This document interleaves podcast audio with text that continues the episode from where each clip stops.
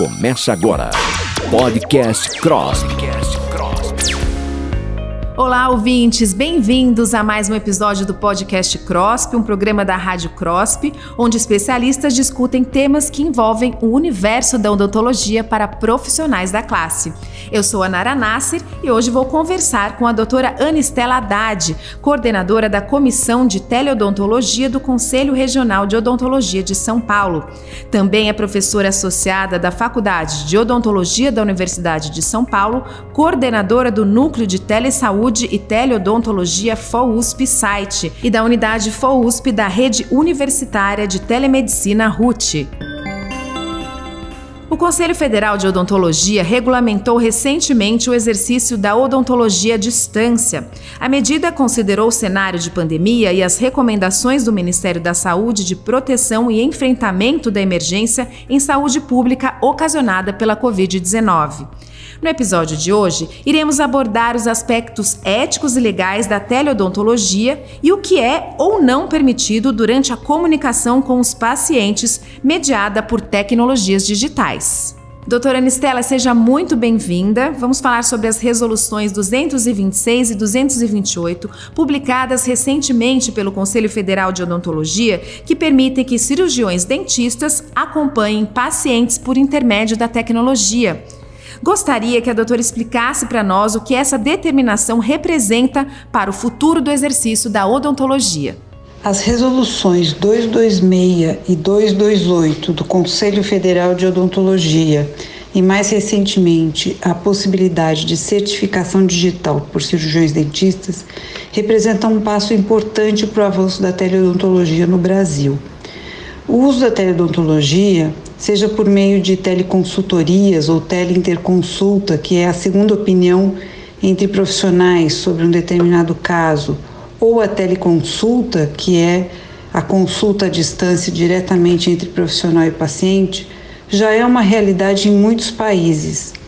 No Brasil, a primeira iniciativa e também a maior e já muito bem sucedida é a que aconteceu no Sistema Único de Saúde, no SUS, por iniciativa do Ministério da Saúde, o programa Telesaúde Brasil Redes, que teve início em 2007, em parceria com universidades públicas, com secretarias de Estado da Saúde e secretarias municipais de saúde, por meio do CONAS, que é a representação das secretarias estaduais, e do CONASEMS, que é a representação das secretarias municipais. Na mesma época, se desenvolveu a Rede Universitária de Telemedicina, a RUT, vinculada à Rede Nacional de Ensino e Pesquisa, RNP, e ao Ministério de Ciência, Tecnologia e Inovação. Um pouco mais tarde, a Universidade Aberta do SUS, também pelo Ministério da Saúde. Essas três redes, Programa Telesaúde Brasil, RUT e UNASUS, compõem, dentro do setor público, uh, uma interposição de redes que integram atenção à saúde, gestão, educação e pesquisa. É talvez uma das maiores redes públicas que integra todas essas ações no mundo, e a odontologia, desde o começo, esteve envolvida nessa experiência. Na Faculdade de Odontologia da Universidade de São Paulo, a FOUSP, por exemplo, nós criamos o Núcleo de Teleodontologia e Telesaúde, impulsionado inicialmente pelo programa Telesaúde Brasil Redes, que continua é, bastante atuante.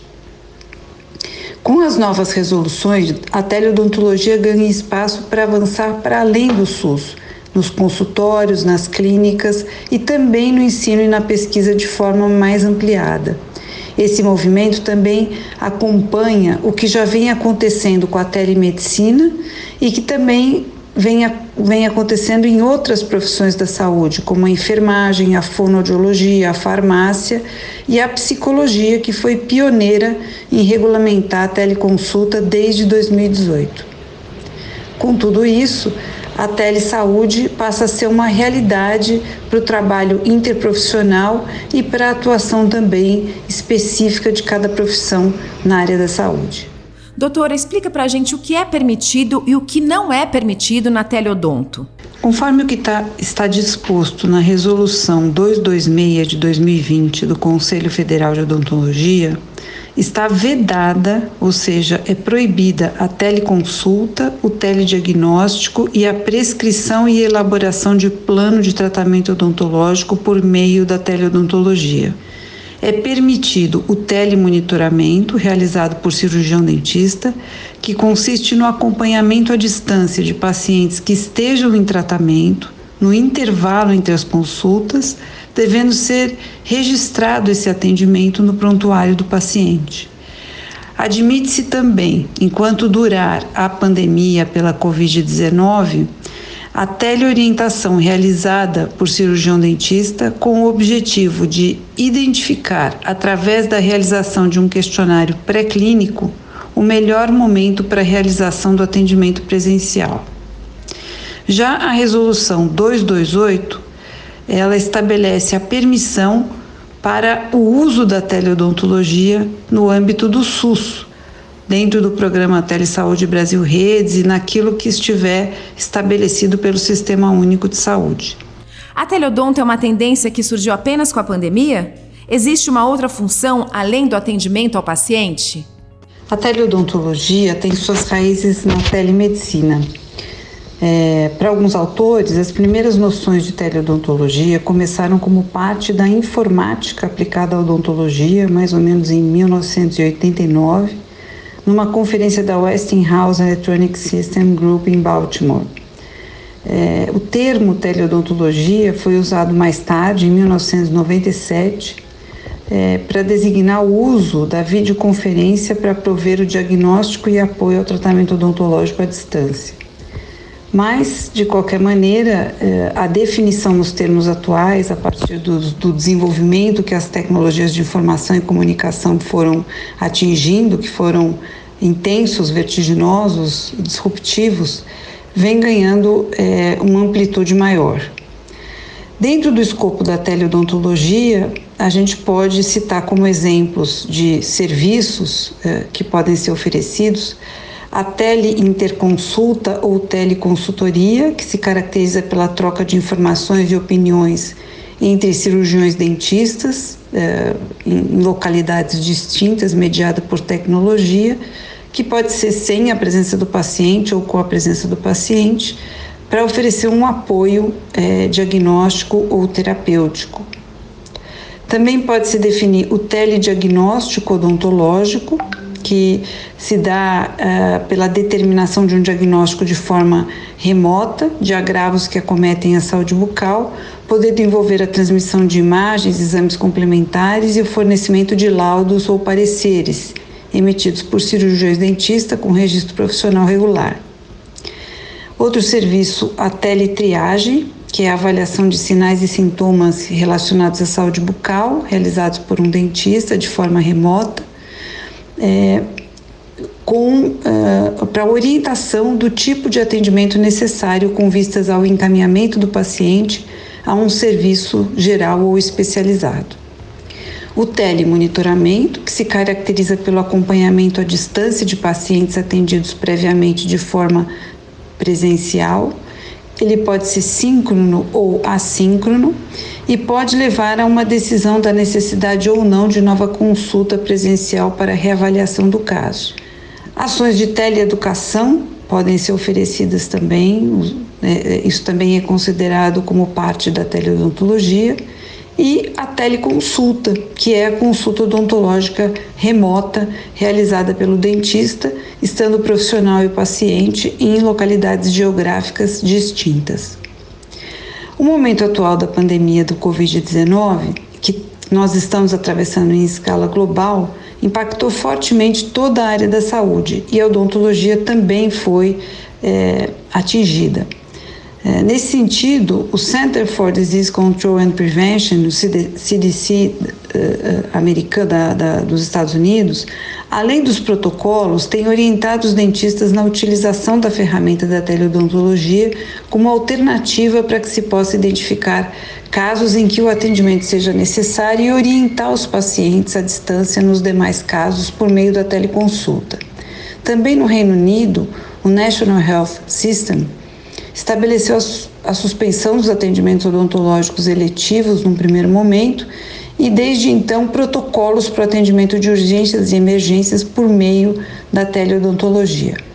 Com isso, as resoluções uh, feitas no Brasil também, a resolução 226 e 228, segue essa tendência internacional de promover e uh, atuar em novas formas de cuidado por meio da teleodontologia, em casos em que isso uh, pode contribuir para complementar o atendimento presencial. Na sua opinião, doutora Anistela, qual a importância da telesaúde para o Brasil? A telemedicina e a telesaúde não são novas e também não estão chegando no Brasil agora, embora o tema tenha ganhado visibilidade mais recentemente a partir do advento da Covid-19, da pandemia da Covid-19. A Organização Mundial da Saúde editou em 2005 uma resolução, a WHA 5828, recomendando aos seus 192 Estados-membros o uso da telesaúde como estratégia para melhorar os sistemas de saúde.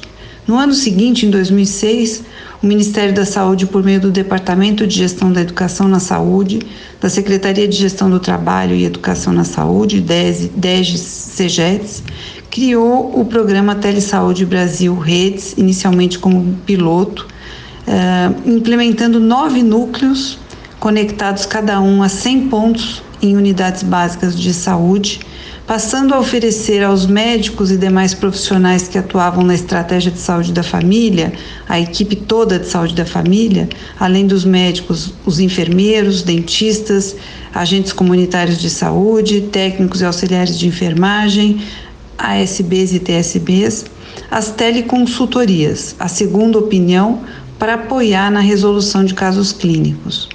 Em 2011, o Programa Brasileiro de Telesaúde recebeu da Organização Pan-Americana da Saúde o reconhecimento como modelo de sucesso para outros países da região, tendo rendido publicações internacionais e inovações em saúde. O modelo testado enfrentou vários desafios. Foi constantemente aperfeiçoado na medida em que foi também expandido e tendo sua regulamentação atualizada. A infraestrutura tecnológica e a conectividade foram um primeiro grande desafio, já que em 2007 a tecnologia móvel ainda não era uma realidade e não estava tão disseminada quanto atualmente. Diferentes soluções foram testadas, com destaque para o modelo implantado com sucesso no estado do Amazonas, onde a conectividade para cima do rio era dificílima e onde os 60 municípios do maior estado brasileiro foram incluídos no programa com o suporte da Universidade Estadual do Amazonas. Esse, esse foi o território entre os nove estados pioneiros no programa em que, numa primeira mirada, a ferramenta da telesaúde se fazia mais necessária, dada a amplitude do território, a sua ampla bacia hidrográfica, as populações ribeirinhas, muitas localidades com acesso apenas fluvial e com muitos vazios assistenciais. Hoje, a Universidade Estadual do Amazonas lidera uma iniciativa em parceria com a Organização Pan-Americana da Saúde para sistematização e disseminação das lições aprendidas em outros países da região, para outros países da região. Padrões também foram estabelecidos para elaboração e oferta de teleconsultorias no âmbito do programa Telesaúde Brasil Redes, considerando, por exemplo, a importância de que as respostas pudessem ser claras e diretas, ao mesmo tempo em que considerassem o contexto do serviço, que é em geral a atenção primária, em que seriam aplicadas mas que também pudessem trazer informações adicionais sobre o tema em questão e aproveitar a oportunidade para o processo de formação continuada dos profissionais. Com o tempo veio a necessidade de teleregular as perguntas, estabelecendo quais deveriam ser respondidas no contexto da atenção básica e quais deveriam ser encaminhadas ao especialista. Na cidade de São Paulo, por exemplo, desenvolvemos a plataforma de teleconsultorias articulada ao prontuário eletrônico e a regulação das teleconsultorias junto ao sistema de regulação central do sistema de saúde do município ah, e ao prontuário eletrônico SIGA com isso, a teleconsultoria se tornou uma ferramenta não apenas para solucionar dúvidas clínicas, mas também de gestão, para apoiar o fluxo dos pacientes conforme sua necessidade pelos diferentes pontos de atendimento, fortalecendo a referência e contra-referência. Capacitamos os médicos, enfermeiros e dentistas da rede municipal para que pudessem atuar como teleconsultores em suas áreas de expertise, o que fortaleceu as redes de atenção. Dados do Ministério da Saúde do ano de 2016 do programa Telesaúde Brasil Redes contabilizaram 481 mil teleconsultorias oferecidas, mais de 3 milhões de telediagnósticos e quase 3 milhões de participações em atividades de teleeducação dirigidas aos profissionais de saúde do SUS. O monitoramento do Núcleo de Telesaúde do Rio de Janeiro, da Universidade Estadual do Rio de Janeiro, por exemplo, apontou que 87% dos casos a teleconsultoria resultou numa mudança de conduta do profissional responsável pelo atendimento direto do paciente. Além disso, em 64% dos casos, a teleconsultoria evitou a necessidade do paciente ser encaminhado para um outro serviço, para um outro ponto da rede de atendimento e ainda em 10% dos casos, o paciente que não seria antes encaminhado passou a ser encaminhado a um especialista depois da teleconsultoria. Esses resultados retratam que a ferramenta, aplicada dentro de padrões estabelecidos, foi capaz de impactar positivamente a resolubilidade de atenção prestada à população. Há resultados também referentes à redução de filas para determinadas especialidades, minimizando a falta de médicos especialistas, bem como estudos demonstrando a economia de custos da assistência a partir da aplicação da telesaúde, atendidos os requisitos e padrões estabelecidos. O programa Telesaúde Brasil Redes, em 12 anos de existência, passou pelas fases de formulação, desenvolvimento e implementação bem-sucedidas em quase todo o território nacional, todos os estados, com exceção do Acre e de Roraima. Sem dúvida, todas essas, toda essa experiência acumulada no Brasil, em especial no âmbito do SUS, pavimentou um caminho sólido e seguro para que possamos avançar nas aplicações da teleodontologia, oferecendo atendimento de qualidade e novas abordagens para o cuidado em saúde bucal. Muito interessante entender esse histórico da telesaúde no Brasil e é muito importante ressaltar que esse avanço não representa apenas a possibilidade do uso das tecnologias para os contatos com os pacientes, mas também uma ferramenta de troca de experiência entre cirurgiões dentistas, que a doutora citou, que é a teleconsultoria. Bom, ficamos por aqui, pessoal. Esse foi mais um episódio do podcast CROSP. Agradeço a participação da doutora Ana Estela, que é a coordenadora da Comissão de Teleodontologia do Conselho Regional de Odontologia de São Paulo. E lembrando vocês que pelo site crosp.org.br você fica por dentro das atividades do Conselho, assim como nas redes sociais, arroba Oficial, no Instagram e no Facebook também.